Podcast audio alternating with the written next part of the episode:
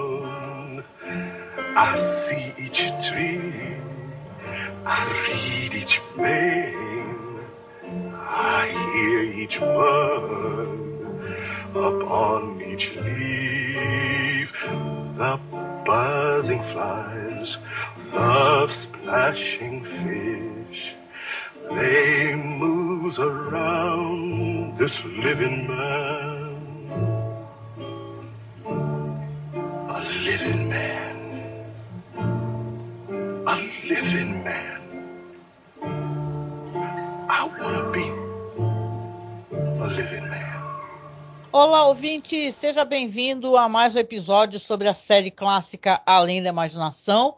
Eu sou a Angélica. E eu sou o Marcos.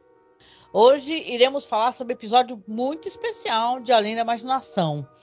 Tem vários detalhes, várias curiosidades. Esse é um episódio que não foi gravado na Cayuga e nos Estados Unidos, então ele já é notório por si só. Hoje falaremos do episódio número 142 no geral da série.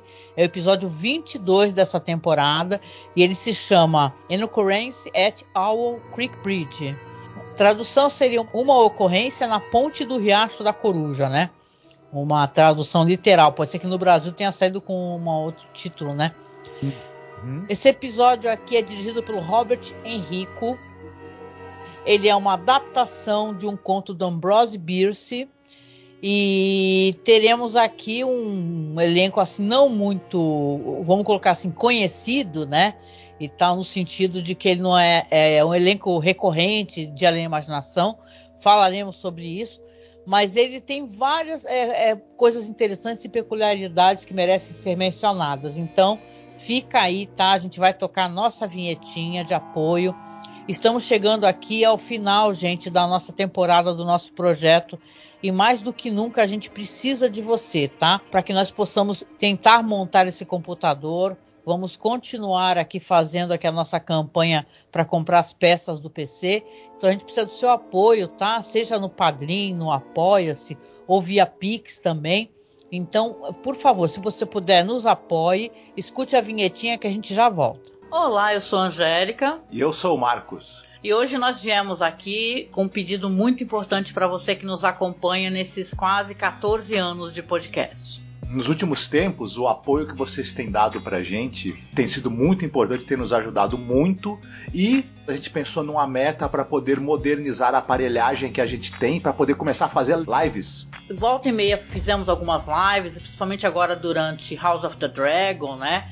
E quem nos acompanha sabe que nosso equipamento ele é muito rudimentar. E dessa vez a gente quer tentar chegar numa meta aqui para poder pegar um bom notebook para que eu possa fazer as lives com o Marcos, fazer lives semanais, a gente gerar mais conteúdo, fazer mais coisas ao vivo, ter mais interação com os, os nossos ouvintes e espectadores. E óbvio, né, para você ter um notebook melhor, não é o computador positivo que eu tenho aqui na minha casa, é uma coisa mais cara, né? E detalhe, nem é um notebook de ponta, assim, o melhor notebook gamer, nada disso. É apenas um notebook onde eu possa fazer as lives, eu possa mostrar os vídeos, não travar, né, durante as lives. O ideal é que a gente tenha o dinheiro no local que não cobra taxa, porque aí você estará ajudando a gente, né?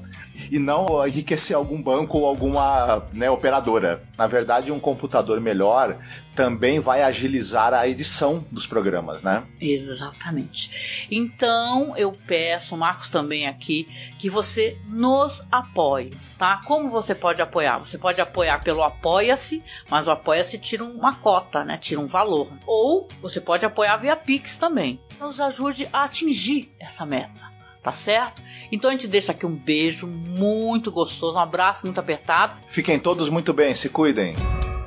É, Marcos, esse episódio aqui, como eu falei, ele tem tantas coisas interessantes para falar sobre ele. A história é até uma história de uma certa, colocar assim, simplicidade, né? No jeito como o Ambrose Bierce é, pensou essa história aqui, né? Que é uma história sobre vida e morte.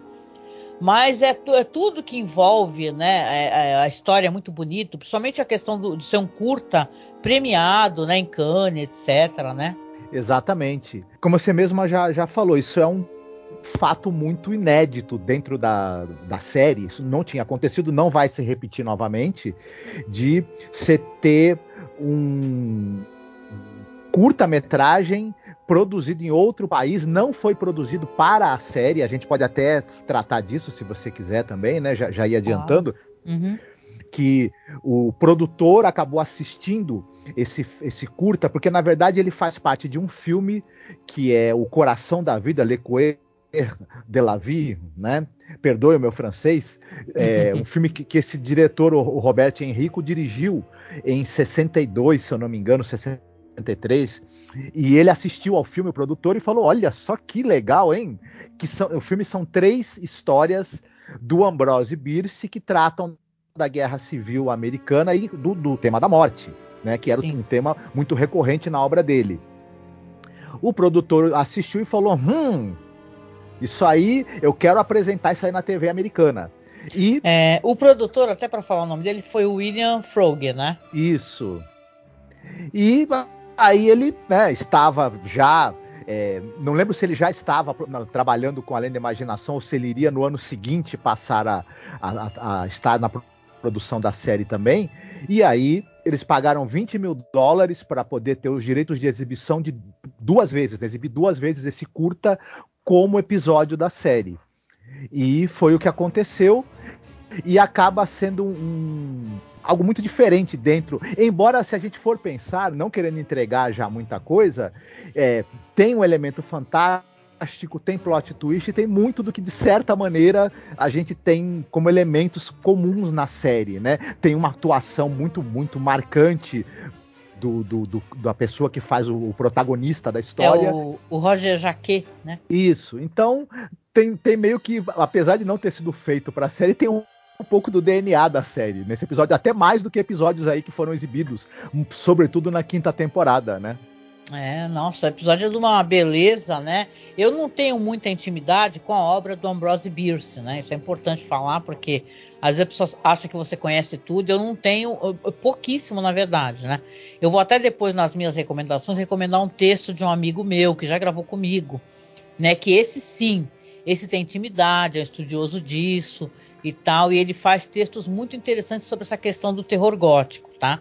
Uhum. Mas eu, eu acho que é, é é impossível a gente não reparar na movimentação de câmera, em tudo, na música, gente, porque tem uma, uma música maravilhosamente é, linda, né? Que toca, tem quase nada de, de fala, é, é muito é, é, o som diegético, né? E tal, não tem. Dizem uhum. até que no original, talvez seja interessante colocar, porque foi editado para passar em além imaginação. Custou mais 5 mil para poder fazer essa edição.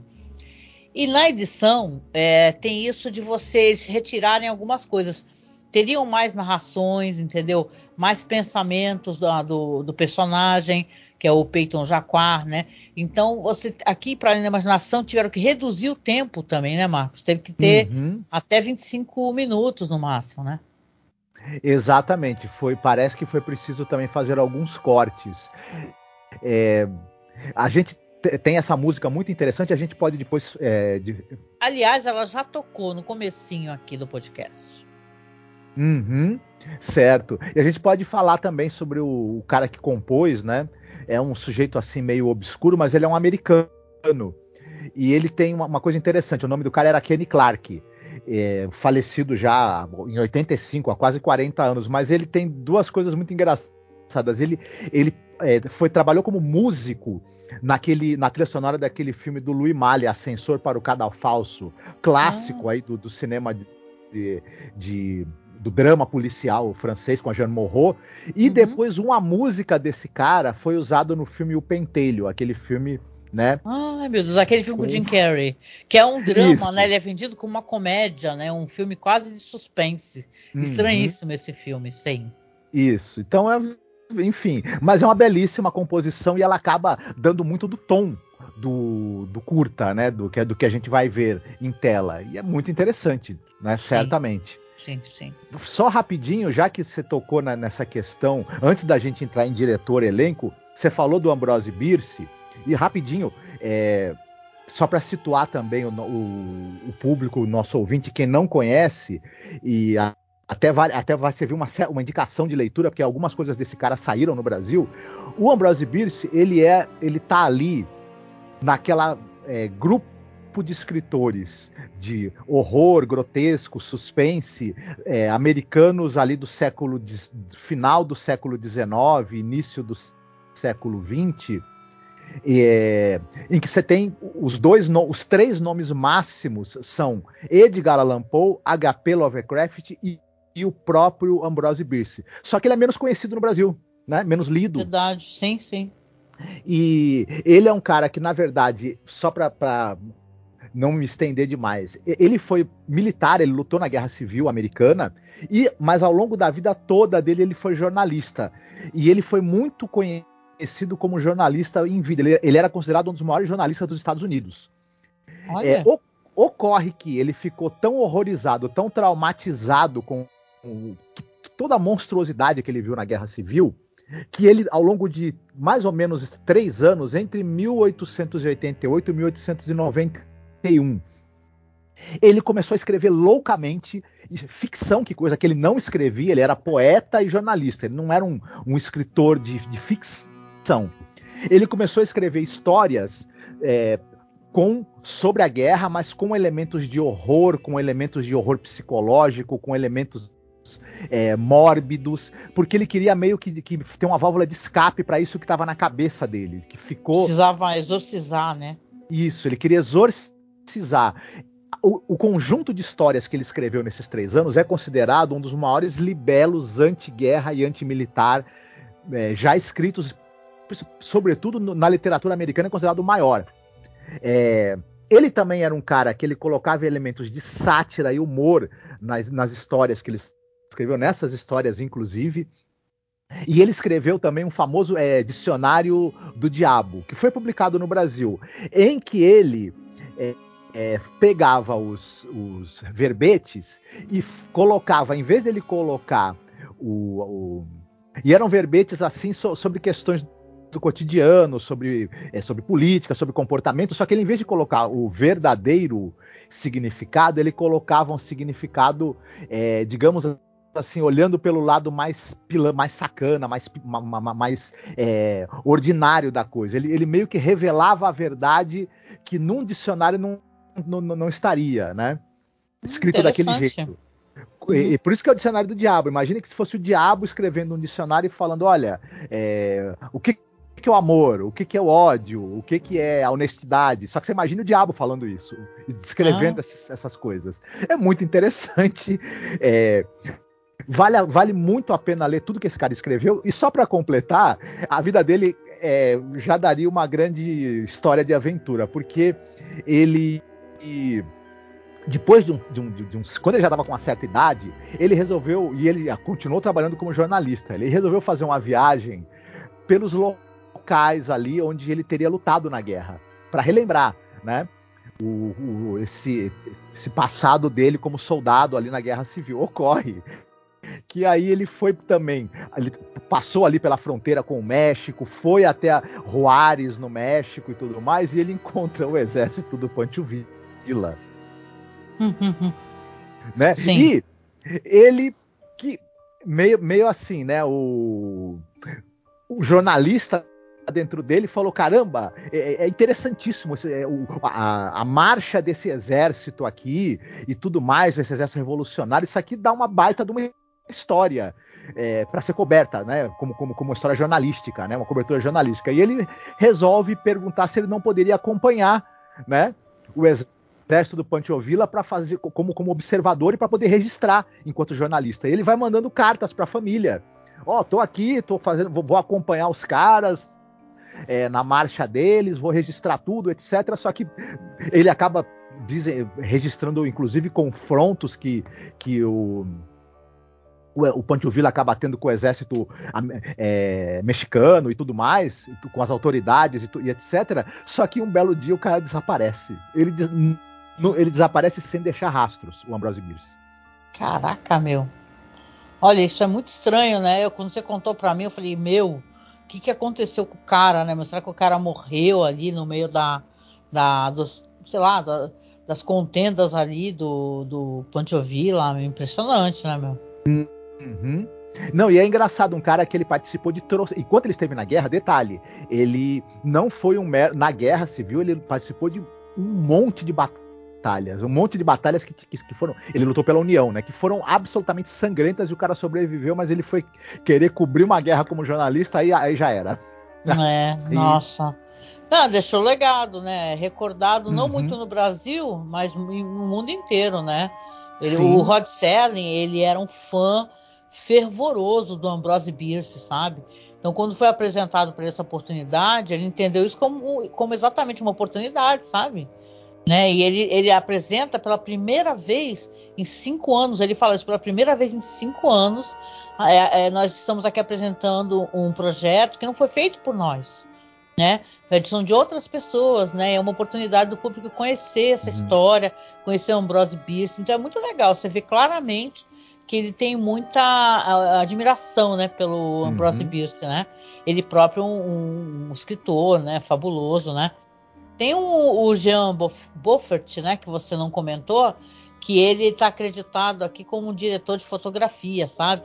E eu acho interessante mencionar o nome dele, eu conheço pouco da, assim, na carreira dele, mas ele está envolvido em coisas do Robert Altman, né? E uhum. tal. Ele ganhou, ganhou um prêmio César de fotografia.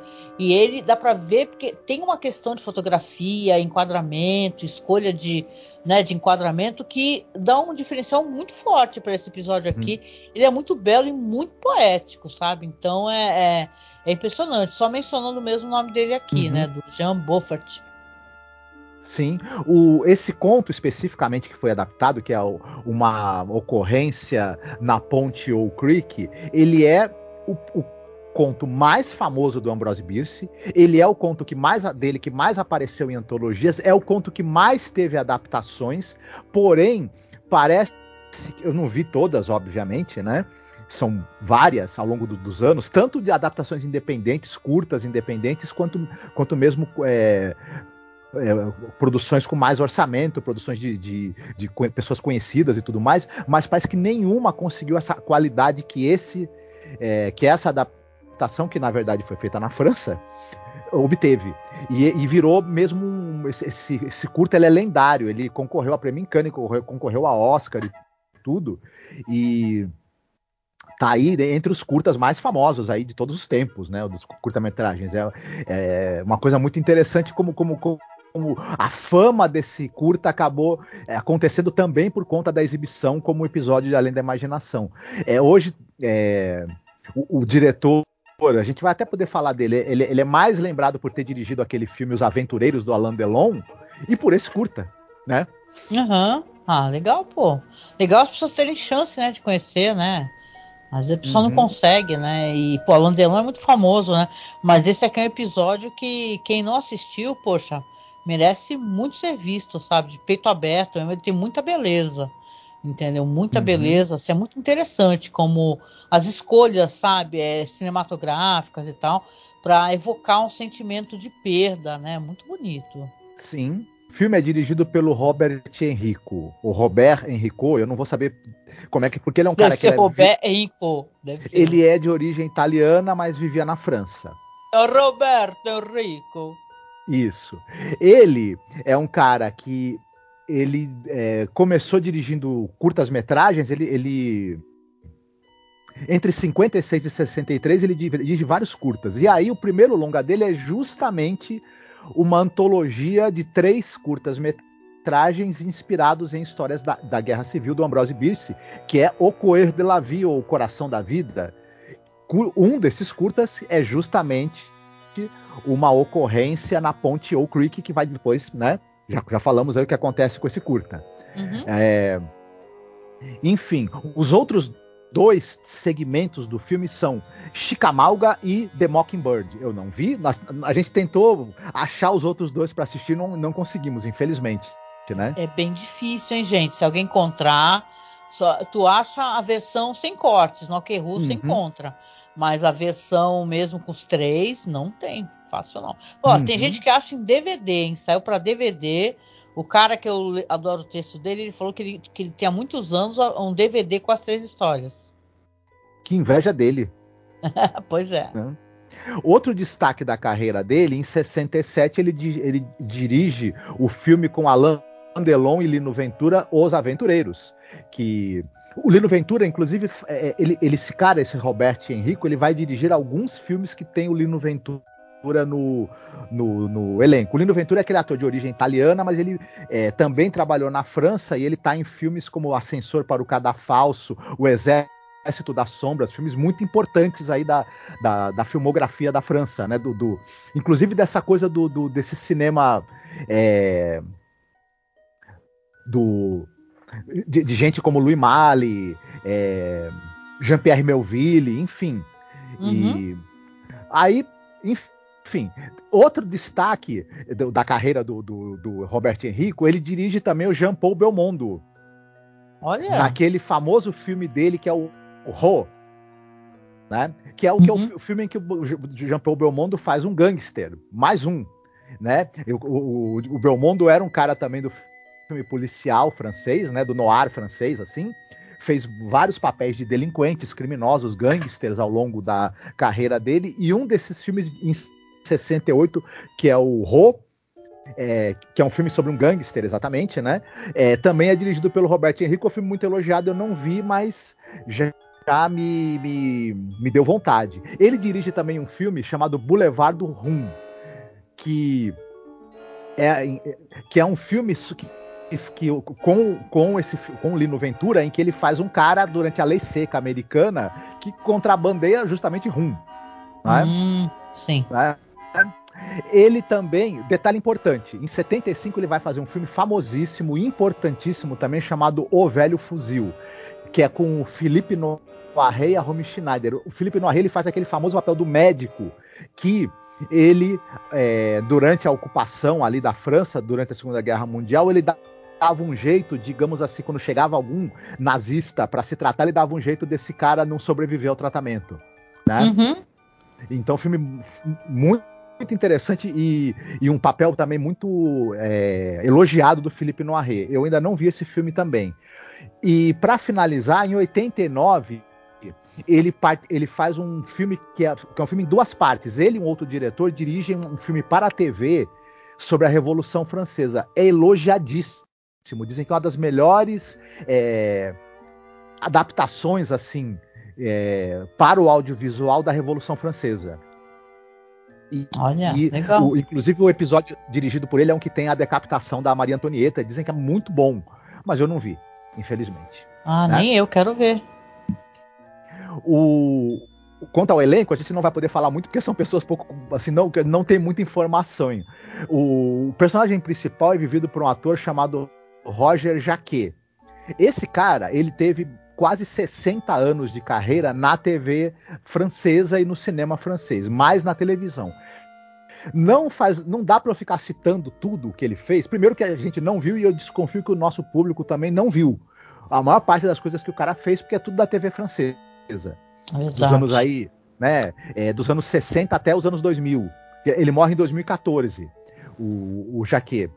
E só que eu vou só é, citar que ele tá, é, obviamente, no, no filme que nós já citamos de 63, O Coer de la Vie, onde está o curta que nós vamos falar que virou episódio. Ele está num outro filme do, do, do, mesmo Robert Enrico, que é o Trama para Matar, que é um filme policial. Enfim, que é, nosso público não. Quem, quem, não sabe, mas fique sabendo que ao longo do, durante os anos 60 e 70, e até hoje, o, o, a, a, França produz muito cinema policial, um dos gêneros que eles mais produzem, que eles são muito bons, né? Sim. E outro destaque, ele, ele trabalhou muito com adaptações de obras literárias para a TV francesa, esse ator. Ele, em 72, ele participa da adaptação do livro Pai Goriot, filme do, do um livro do Balzac. Ele está do lado do Charles Vanel, que é um grande ator francês. E em 72 e 73 ele participa participa da, a, da, da adaptação para a TV francesa dos Reis Malditos, aquela série de livros do Maurice Druon que é muito elogiada. E é, para finalizar, o último trabalho de destaque dele, ele participa da adaptação para a TV francesa do livro Ostibalt, que é um clássico do, do, do, do romance francês do Roger Matando Garde. Infelizmente eu não vi nada disso, né? Lamento. Hum, para poder. É. E outra personagem de destaque é a Anne Que vai fazer a esposa dele. Ela é uma atriz que, durante os anos 60 e 80, ela teve bem esparsas participações na TV e no cinema francês como coadjuvante. Então também não, não, não, E como são coisas que eu não vi, confio que não sejam nem fáceis de você encontrar para ver, eu não vou também é, detalhar muito a carreira dela. Mas em 20 e poucos anos de carreira, ela fez quatro ou cinco participações aí, cinco ou seis, né, na TV e no cinema francês. É isso. Entendi. Ah, legal, legal, muito bom. Fiquei, mesmo não conhecendo o material, é interessante saber, né? Uhum. Certo. E aí, vamos para a sinopse então? Vamos. Hoje é sua vez, né? Ah. Ué, sinopse bem simples assim, né? Pode deixar talvez só o final mesmo, plot twist mesmo. De resto, uhum. a gente examina aí o que, que é interessante. Tem tanta coisa legal, né? Uhum. Vamos ver o que, que a gente pode apontar. É, o nossa história se passa durante a Guerra Civil. O, o nosso personagem principal é o Peyton Farquhar. Ele é um sujeito que ele é provavelmente um comerciante, porque ele é um que a gente vai perceber pelo episódio que ele, que ele, que ele mora numa casa abastada, né, uma mansão. Sim. E ele fura uma proibição de tráfico de armas imposta pelo exército confederado. E, a, e, essa proibição, se você furar, ela é presa. É, é, e você for pego, a condenação é a morte por enforcamento. Ele está ali na ponte ou Creek, é, aguardando ali, tá, ele está tá preso e ele vai ser enforcado ali.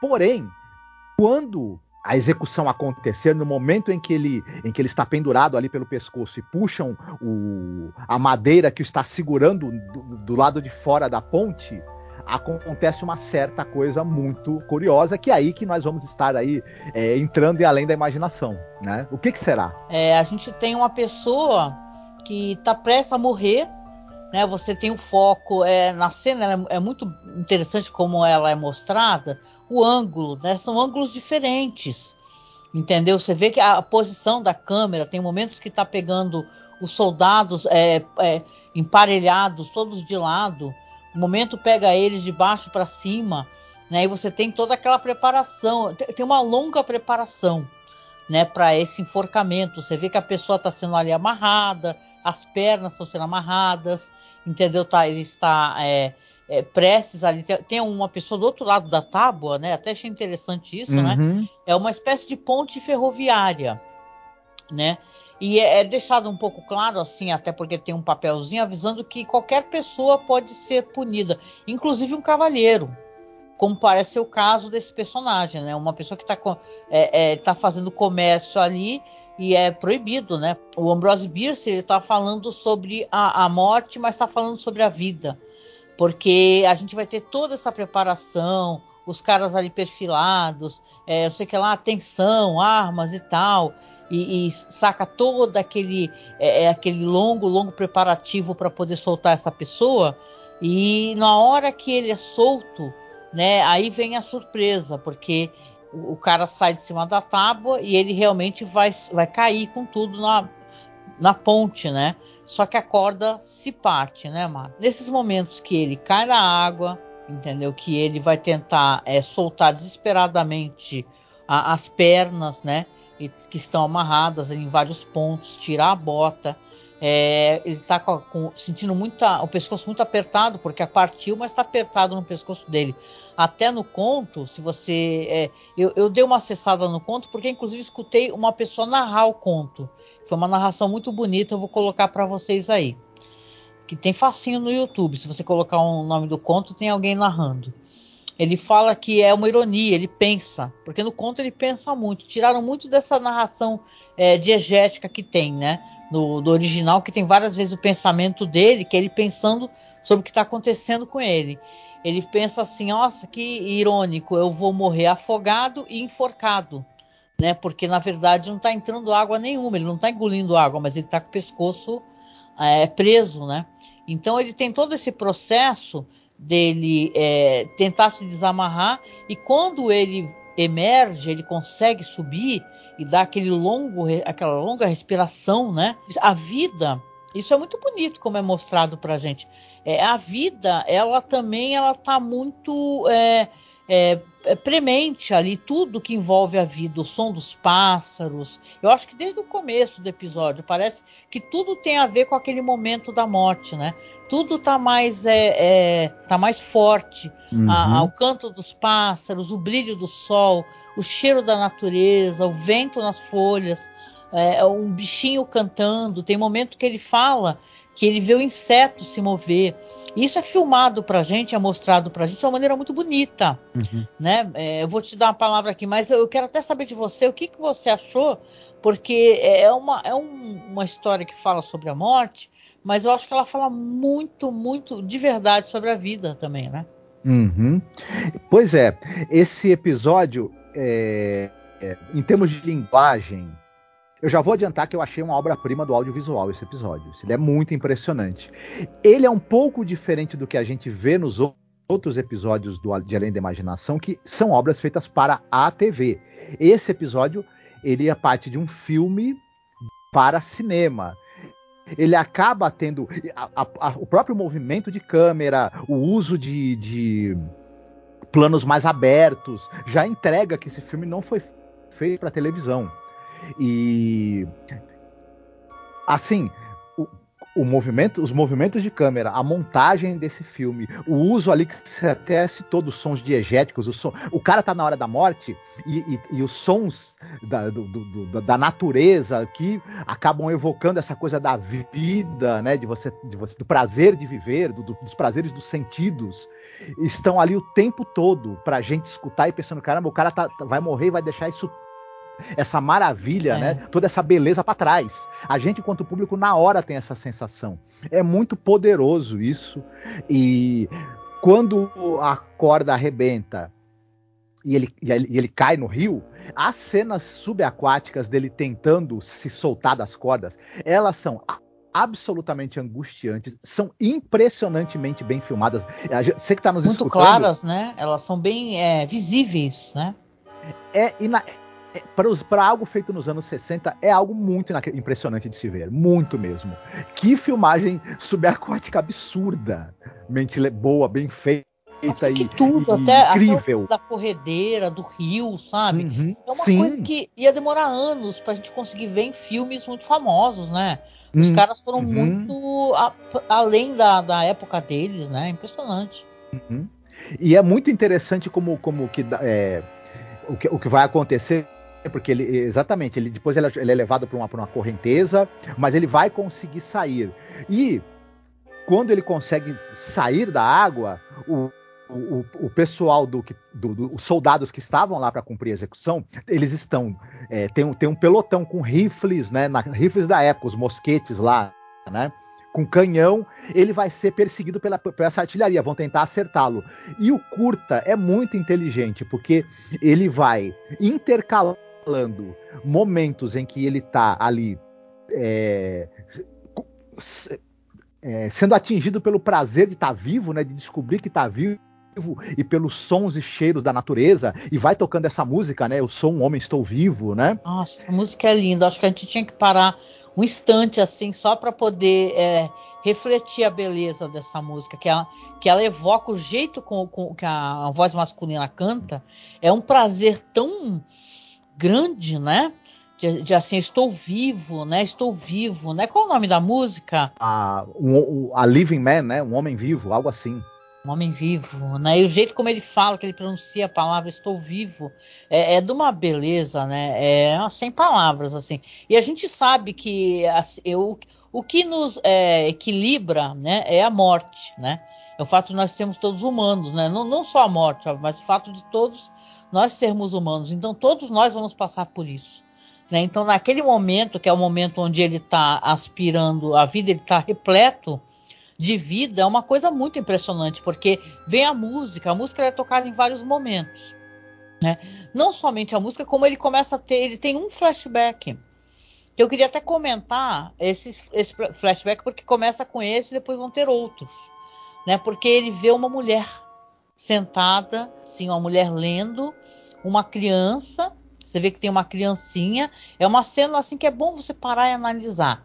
Tem uma criancinha e tem uma menininha num balanço, assim, a mulher está sentada numa cadeira de balanço, a criança também num, num daqueles balanços, tudo evoca, se você for parar para pensar, enforcamento. Né? O balanço da Sim. corda da menina, o balanço da cadeira que a mulher está sentada, a criança que está correndo e ao fundo um, uma pessoa escravizada, negra, né? Porque sim, é uma daquelas casas do sul, né? É, eles lutaram por isso, pelo direito de poder escravizar as pessoas, né? Então você você tem tudo isso em uma cena, em uma recordação dele. E depois a gente vai acompanhando ele, ele tentando sobreviver àquele, àquela correnteza, aquele rio caudaloso, né? O pessoal até faz uma referência, Marcos, é, a essa cena que aparece da mulher sentada com o filme Nascimento de uma Nação. Uhum. É verdade, tem lembra muito realmente o ângulo, né? E a construção da cena. Sim. Né? Possivelmente até pode muito bem ser uma referência, inclusive, né? Uhum, tenho certeza. Então, mas, e, e, mas é isso mesmo.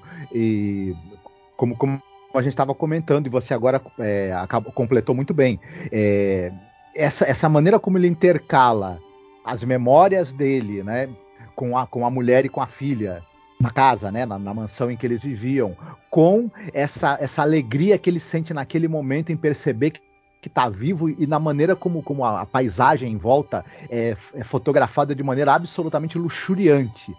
E a perseguição que é feita é, em, em, relação a ele com, com artilharia, as pessoas, os soldados atirando. A, a, montagem intercala essas três coisas de uma maneira que ela é hum, se no mínimo é perfeita e brilhante. Eu, eu, eu, fiquei de queixo caído com aquilo. Né? Que negócio. É. Né? É maravilhoso. Não, e o momento que ele sai do rio, né? Porque realmente você escuta o som, você, você vê que tem uma coisa estranha na história. Por que, que alguém atiraria com um canhão no rio? E um homem que pulou na água, né? Então tá tudo começa, sabe, a estranheza a aparecer. E o momento uhum. que ele uhum. sai, que ele consegue sair, do rio, ele para ali naquela prainha de areia grossa e ele pega aquela areia, aperta com força com as mãos, joga para cima, roda nela, grita e tal. Ele, né, ele tá profundamente enlouquecido de felicidade, né, por estar uhum. ali, né? E ele está aproveitando aquilo fortemente, né? E aí vai vir uma parte, né, para você ver, uma história que ela parece muito simples, mas eu acho que ela é contada de uma maneira muito rica né? Porque você vê que ele vai sair ali da margem do rio e ele começa a correr pela floresta. Ele começa a correr pela floresta, ele começa a correr por um longo corredor, né? De, de árvores é, é também todas enfileiradas, né? Criando aquele, aquele espécie de túnel todo arborizado. É incrível, é incrível. E você fala na hora, eu já até falei, puxa, aí parece uma propriedade rural, né? De pessoa rica, porque isso daí são árvores que alguém plantou, né, propositalmente para estarem ali todas retinhas. E no conto é interessante, eu estava dando uma lida, que ele mesmo se espanta com isso, né? Porque você vê como a fantasia ela vai se infiltrando no, no, no que está tá acontecendo com ele, porque ele tem vários pensamentos. Ele, no, no conto ele pensa muito, os pensamentos dele estão presentes. Ele acha estranho né? Porque ele não lembrava que é, aquele, aquele local tinha uma floresta é, tão é, enorme, interminável. Ele está indo correndo em direção à casa dele. Você uhum. entende isso, né? Porque afinal ele tá, teve visões da mulher, né? E tal, da mulher, da esposa dele. E você vê que ele vai correndo, correndo, e aquela natureza é quase de sonho, né? É tudo muito bonito, né? A natureza e ele correndo e o sol brilhando entre as folhas e tal. E ele vai, vai, corre, né? E a gente vai se encaminhando para o final da história, porque o final disso tudo é ele encontrar o que? Ele encontrar a, a, os portões da propriedade dele, né? Que portões são esses? Será que esses portões eles é, significam uma outra espécie de entrada para algo, né? E você vê que quando ele entra, ele vai se aproximar da casa e ele aí você vê um, algumas saias, né? É, descendo uma escada e uma mulher se aproximando e fica aquela cena, né, Marcos, em looping, né? Da, dela se aproximando dele, ele dela, ele com os braços estendidos, e ele berra o nome dela, né, e tal, e ela também está se aproximando dele. O final é um tremendo do, do, do, não é nem uma ducha de água fria, é um balde de água fria cheio de gelo na sua cabeça, na sua cara, entendeu? Porque o que que acontece no final dessa cena onde eles quase estão se tocando?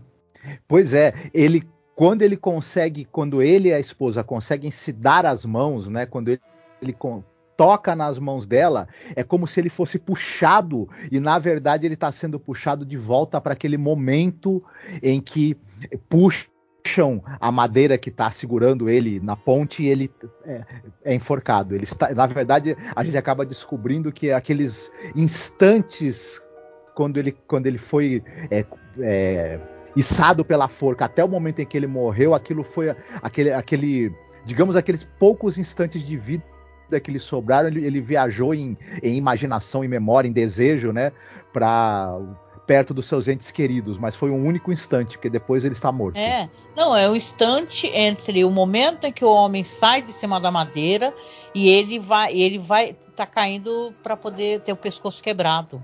Hum, né? Nesse uhum. instante, nesses instantes, ele sonhou isso tudo.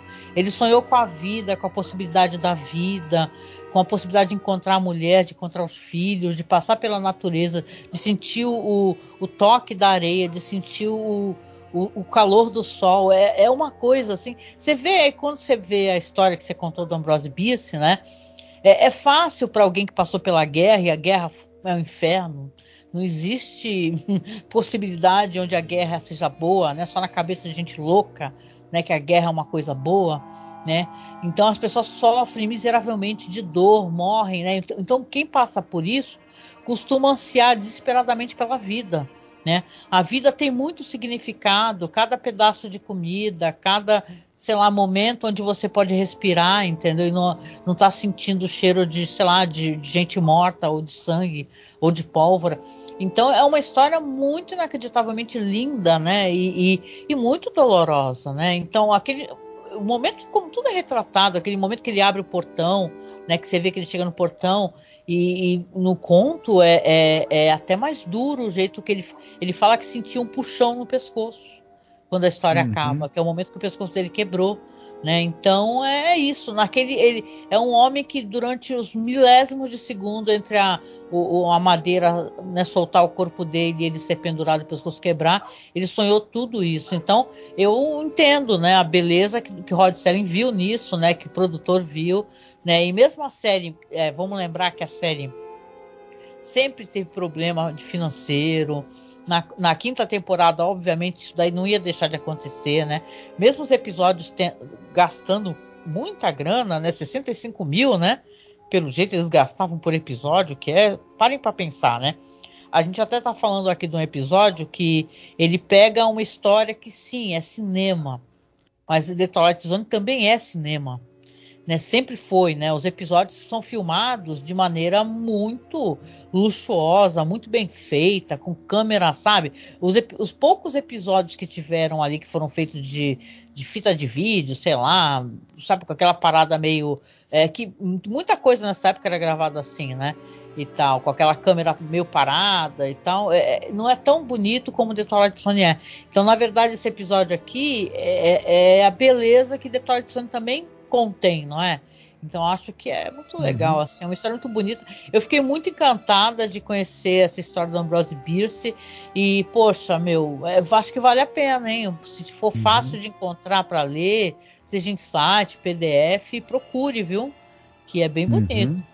Pois é, um episódio excepcional e como a gente já tinha até citado também, tem muito do de, por apesar de tudo, tem muito do DNA da série. Você tem o elemento fantástico introduzido de uma maneira absurdamente fantástica, né? Incrível mesmo. É, você tem é, uma narrativa muito interessante, muitos recursos narrativos curiosos, é, uma excelente atuação do, do protagonista e um plot twist. Então, resumindo, embora não tenha sido feito para a série, tem tudo que a série trazia de melhor, né? Uhum. Ai, com certeza. Então é isso bom. aí. Ai, muito legal, muito legal. E aí, o que, que você vai nos recomendar hoje aqui na parte de recomendações? Eu vou roubar bastante dessa vez, não tem como eu não fazer isso, porque eu vou recomendar, na verdade, rapidinho três coisas. Eu gostaria de lembrar que essa, essa, temática da pessoa que não sabe que morreu, ela já apareceu antes em Além da Imaginação, no, e, sobretudo no episódio 16 da primeira temporada, The Hitchhiker. Né? Aquele episódio uhum. com a Inger Stevens. Então, os nossos ouvintes aí talvez vão, lembrem de, desse episódio e tudo mais, e, e vale a pena dar uma, uma revisitada nele. Né? Ah, legal, pô. Muito bom. E também vou, vou recomendar rápido rapidinho dois filmes que para mim estão entre os melhores filmes que tratam dessa questão de você é, não estar, estar morto, mas não sabe que está morto. Claro que não é o sexto, sexto sentido, por exemplo, que é chover, que todo mundo já conhece, já sabe, mas é o filme de 62, nós já falamos desse filme, o Carnival of Souls. Nossa, a gente falou justamente quando fomos falar de The Hitchhiker. O, o, episódio The Hitchhiker inspirou esse filme, porque o filme é de 62 e o episódio é de 60. Exatamente, exatamente. Né?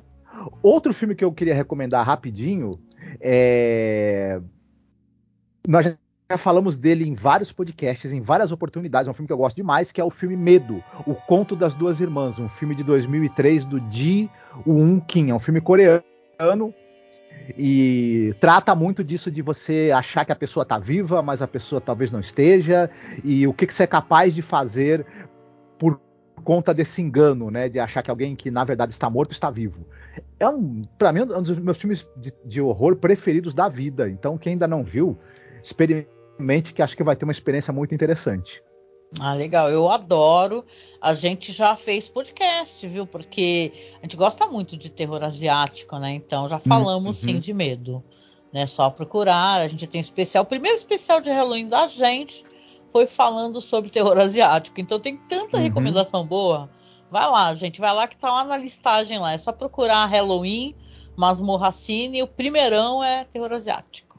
Muito bom. Muito bem, e você, o que, que você tem para recomendar? Olha, eu vou recomendar uma coisa que eu não sei se eu já falei aqui dentro desse projeto, mas eu gosto muito de terror e pesquiso terror e volta e meia a gente faz podcasts, né, sobre terror, né, como eu falei, terror asiático e a gente fala terror gótico. E eu conheci uma pessoa maravilhosa que é o Rodrigo, ele tem um blog chamado Reminiscências de um Lorde Velho. Pessoa fantástica e ele gravou com, comigo na época, contigo também, uh, sobre aquele filme Ghost Story, lembra? Foi muito bonito, né? E tá com a Runemara, né? E aí depois eu fui gravar com ele um especial sobre um cara que eu fiquei fascinada, que é o M.R. James. Ele é um cara importantíssimo, né? Que o período dele é do século XIX.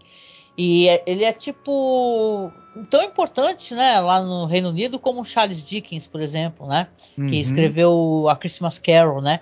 O M.R. James, ele é famoso e notório porque também tem uma tradição da TV britânica, da BBC, que é o Ghost Stories for Christmas, né? É, todo ano, todo ano tinha histórias de terror baseadas ali em contos do M.R. James e são histórias maravilhosas, né? De, de investigação, sempre envolve um antiquário. E tal. E tem história de todo quanto é tipo, tem história violenta, tem história de fantasma, tem história de monstro e tal. Mas na verdade o que eu vou recomendar aqui faz parte desse cotidiano, dessa tradição natalina de histórias de terror da TV britânica, mas é uma história do Sheridan Le Fanu, que é o Shawkin the Painter, né? O Shawkin o pintor, né? É uma história baseada ali do, como eu falei, do Sheridan que é de 1839, hein? E tal, uma história muito antiga, né? E é, é passada aí nesse episódio que é conhecido como, como os episódios ônibus, né? Esse daí, nesse caso que eu estou recomendando, é de 79. E, gente, é, vai falar desse pintor, o, o Schalken, né, o Goodfried Schalken, que ele é apaixonado ali pela pela sobrinha de um artista muito importante, de um pintor muito importante, e, só que ele não consegue se declarar para ela. Né? E o, o, tio acaba permitindo que ela se case, veja bem, recebendo, ele vai receber uma grande quantia de dinheiro com um cara muito estranho de uma outra localidade.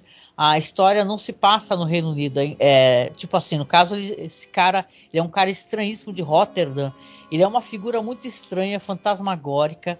E a, a, moça, claro, fica desesperada, implorando, pedindo pelo amor de Deus pro, pro, pro Schalken fugir com ela, só que ele não foge. Ao contrário, ele acha que pode fazer sucesso, que depois, mais para frente, ele pode salvar do casamento. O lance todo aqui nessa história, que não é um spoiler, gente, esse cara que foi buscar era um cara, um cara que tá morto. Entendeu? Hum. Uma história. O cara tem uma aparência medonha. Então a moça ela tem todo motivo de ficar desesperada. Mas o episódio ele é tão bonito, o jeito como ele é filmado, porque esse pintor né? Ele tem uma coisa e detalhe, é, tem a ver mesmo com as pinturas dele. Ele utilizava a luz, ele fazia uma espécie de pintura aonde eram, eram pinturas assim, é, que a, as luzes das velas tinham uma importância, né? No jeito como, como ele pintava os personagens à luz de vela, sabe? E o episódio ele emula isso. Né, ele é, não sei se tu lembra, tu lembra, claro, e que ele é de uma beleza, a questão como ele, como ele mostra uma história que evoca a própria pintura do cara, né? É muito bonito uhum. isso, é uma história de fantasma tenebrosa, né? E uhum. dirigida ali pelo Leslie Mahoney. Ele evocou justamente o jeito como o cara pinta, né, Marcos? Uhum. Olha, é uma das coisas mais fantásticas é, de horror que eu assisti na televisão em toda a minha vida, esse episódio. Maravilhoso. Olha, quem não viu, é. veja agora. É, é incrível.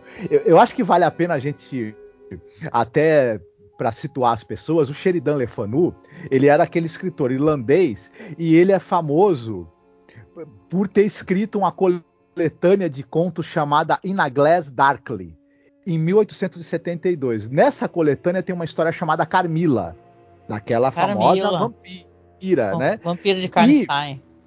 Isso. E alguns anos depois, sei lá, 10, 15 anos depois, um outro irlandês que leu livro do Sheridan Le Fanu, gostou tanto que, que, que quis também escrever uma história sobre vampiros, que é a, o famoso livro Drácula. Hum, Nem será? todo mundo sabe que, né, que o Bram Stoker resolveu escrever o livro Drácula depois de ter lido o livro do Sheridan Le Fanu.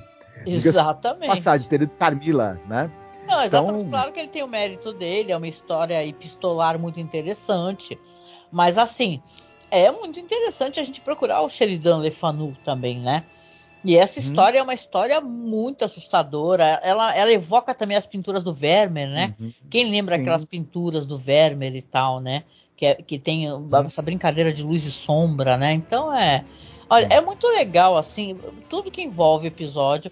Até tem uma curiosidade: o Vincent Price ele foi considerado para ser um narrador, né? Porque a história tem um narrador. Só que acharam que a voz dele ia ser muito exagerada. Né? Uhum. E o uhum. Peter Cushing, que é outro que eu amo também, ele recusou o papel porque ele achou muito sombrio. Sim. Olha uhum. só, o Peter Cushing é cheio de, de história de uhum. terror.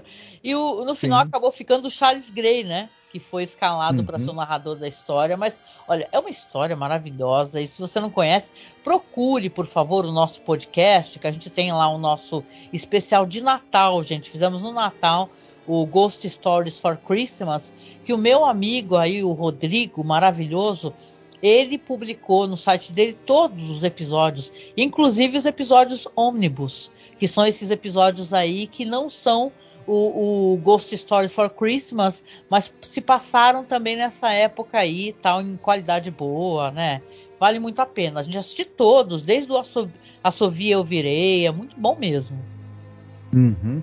É, a TV inglesa, ela tem coisas de altíssima qualidade e esse Ghost Stories for Christmas é um exemplo. E só completando a descrição que você fez tão boa do episódio aí do Shulk Independent, para mim, uma das mais perfeitas adaptações de um texto literário que eu já vi. Tá louco. Eu é. fui ler o conto e olha, é, é impressionante como ele transmite a mesma sensação que o conto. É muito bom.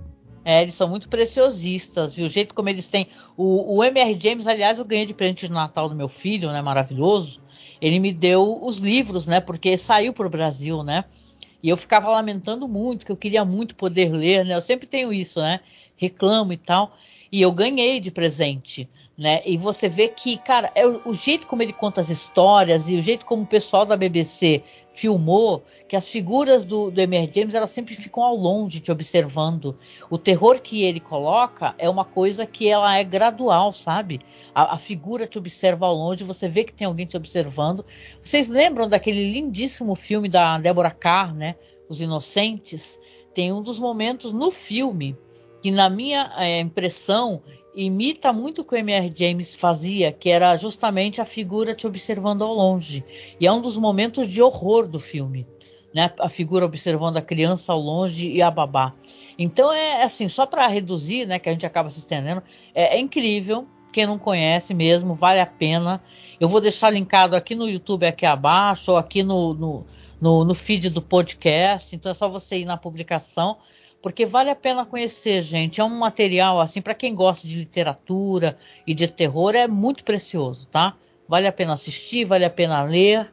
É só ir atrás que vale a pena, galera. Muito bem, procurem porque e, e, e o M.R. James ele demorou um pouco até ser publicado, né, coletâneas assim mais completas dele no Brasil. Infelizmente, o público brasileiro é. acaba não conhecendo muito porque as editoras não se animaram tanto, né? Sai muito em Portugal, né? Em Portugal sai muita coisa facilmente. É por isso que eu fico brincando, falo assim, gente, sai coisa de The Twilight Zone em Portugal e você é de Portugal, manda para mim. Porque saem uhum. coisas lá do Charles Belmont, entendeu? Tipo, coletânea do, dos contos de Charles Belmont que saiu para além da imaginação. Uhum. E não sai Sim. no Brasil, cara. Não sai. É assim, não é, sai mesmo. É, o, o, o mercado é, de livros no Brasil apesar dele ter crescido muito, dele ter evoluído muito ao longo do, do, do, do, tempo, ele ainda é assim pequeno, ele ainda é pouco abrangente, a variedade que você tem ainda é e muita coisa importante ainda não é editada, não é mais, não, não, não tem edição mais recente, é uma pena, sabe?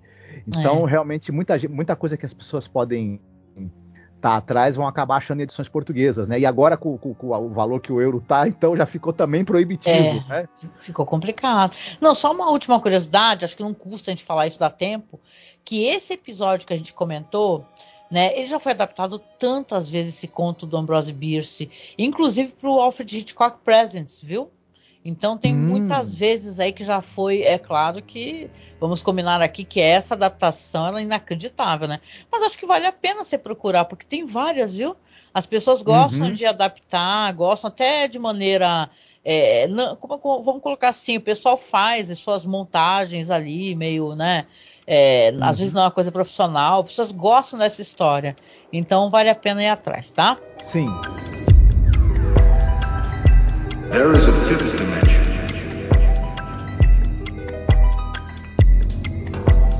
Beyond that which is known to man.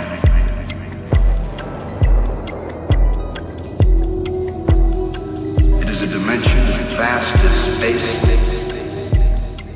Certíssimo, então vamos lá para a parte de música, porque dessa vez é você que escolhe música para o final do podcast, vai tocar lá no Spotify, no, no, na versão para áudio, né, do podcast. É só procurar a gente, tá? No Spotify ou, ou, ou nos agregadores de podcast como Cineclube da Masmorra ou como Além da Imaginação Podcast ou ainda como Masmorra Cine, tá? Que aí você pode escutar a música final. Qual música que você escolheu hoje, Mar? Tá, então a gente vai tocar pro final a música Tides of Time do Épica. Épica, muito bom, gente. Então não deixem de, de escutar a versão em áudio, tá? Para quem vem só no YouTube, porque o YouTube, claro, não deixa tocar, então a gente bota na versão em áudio, tá bom? E agora a gente até demorou um pouquinho, né? O episódio ficou longo porque a gente gostou tanto do episódio, é tanta coisa interessante para falar e ele tem um diferencial, uhum. né? Então demoramos um pouquinho, mas chegando no final aqui, claro, a gente agradece você estar tá aqui nos acompanhando. Recorda você para você, por favor, se puder, nos apoie, tá? No sentido mesmo de financeiro, para que a gente possa continuar fazendo esse trabalho. É só você procurar a gente no Padrim ou no Apoia-se, os links estão logo abaixo. Ou então ainda fazer um Pix para a gente, se você puder, tá? Acima de 10 reais você já está automaticamente participando do sorteio. Sorteio vai ser, vai ser, feito quando a gente. Depois que a gente gravar o último episódio, tá? Da temporada. Aquele top 10, né? Dessa vez vai ser top, sei lá, 25. Um negócio assim, mas a gente vai fazer a gravação, a live, na verdade, assim que terminar esse top, né? Então você, você nos apoiando com mais de 10 reais, você já participa automaticamente do sorteio. Se você puder, se você não puder, tudo bem. Você compartilha o podcast, ajuda a gente a divulgar o nosso conteúdo, que a gente já fica muito, muito grato, tá? E, né, Marcos, deixar então para vocês um abraço muito gostoso, muito apertado. Estamos aí, hein, rumo aí ao final dessa temporada e do nosso projeto. Logo mais vamos ter o quê, hein? Que, que a gente vai fazer depois do Rod Selling. Vamos pensando juntos aí, tá? E, Marcos, quer deixar um recadinho para o final? É, o recado que eu tenho é para a gente valorizar o tempo de vida que nós temos, né? E o que nos é precioso na nossa vida ainda, e também, se possível, na vida dos outros. Né? Ai, e esse é episódio tão... traz essa reflexão, né?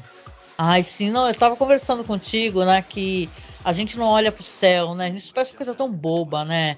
Mas você olha para o céu, você olha para o céu, você vê a cor do céu, você respira fundo é, quando você está. Não precisa estar tá no meio da natureza, da floresta ou na praia, mas quando você está próximo a alguma coisa de natureza, você respira fundo, você olha para cima, você. A gente vive olhando muito para o chão. Eu sempre falo isso, a gente vive trabalhando e preocupado com dinheiro, ai, com isso, com aquilo, ai, que eu tenho isso e aquilo para fazer, e a gente não absorve o, o ambiente que a gente está no sentido de olhar para o céu, de olhar para fora um pouco da nossa realidade, que às vezes é muito angustiante, muito apressada. Então, se você puder, independente da sua né, qual é, categoria financeira que você tiver, nós, por exemplo, aqui somos duros, né? E tal, mas não tem essa, entendeu? Tira aquele momento para sentir a maresia se for possível, ou até para brincar com bicho, ou chegar perto da natureza, sentir o cheiro de uma folha. Essas coisas são importantes, né? Isso é uma coisa que esse episódio ensina, é a importância da vida, né? Claro que a morte ela é certa, né? Mas a vida está aqui, né? Estamos presentes e vivos, né? Então vamos, né? absorver um pouco mais da vida e do mundo, né? Não ficar só pensando em política e uhum. desgraça Sim. e tal, né? Isso é importante. Você tem toda a razão de recordar, Marcos.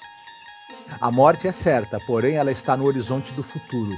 E, apesar dela ser algo que é certo, que chega, não existe nada mais certo e concreto do que o presente. E no presente estamos vivos. Né?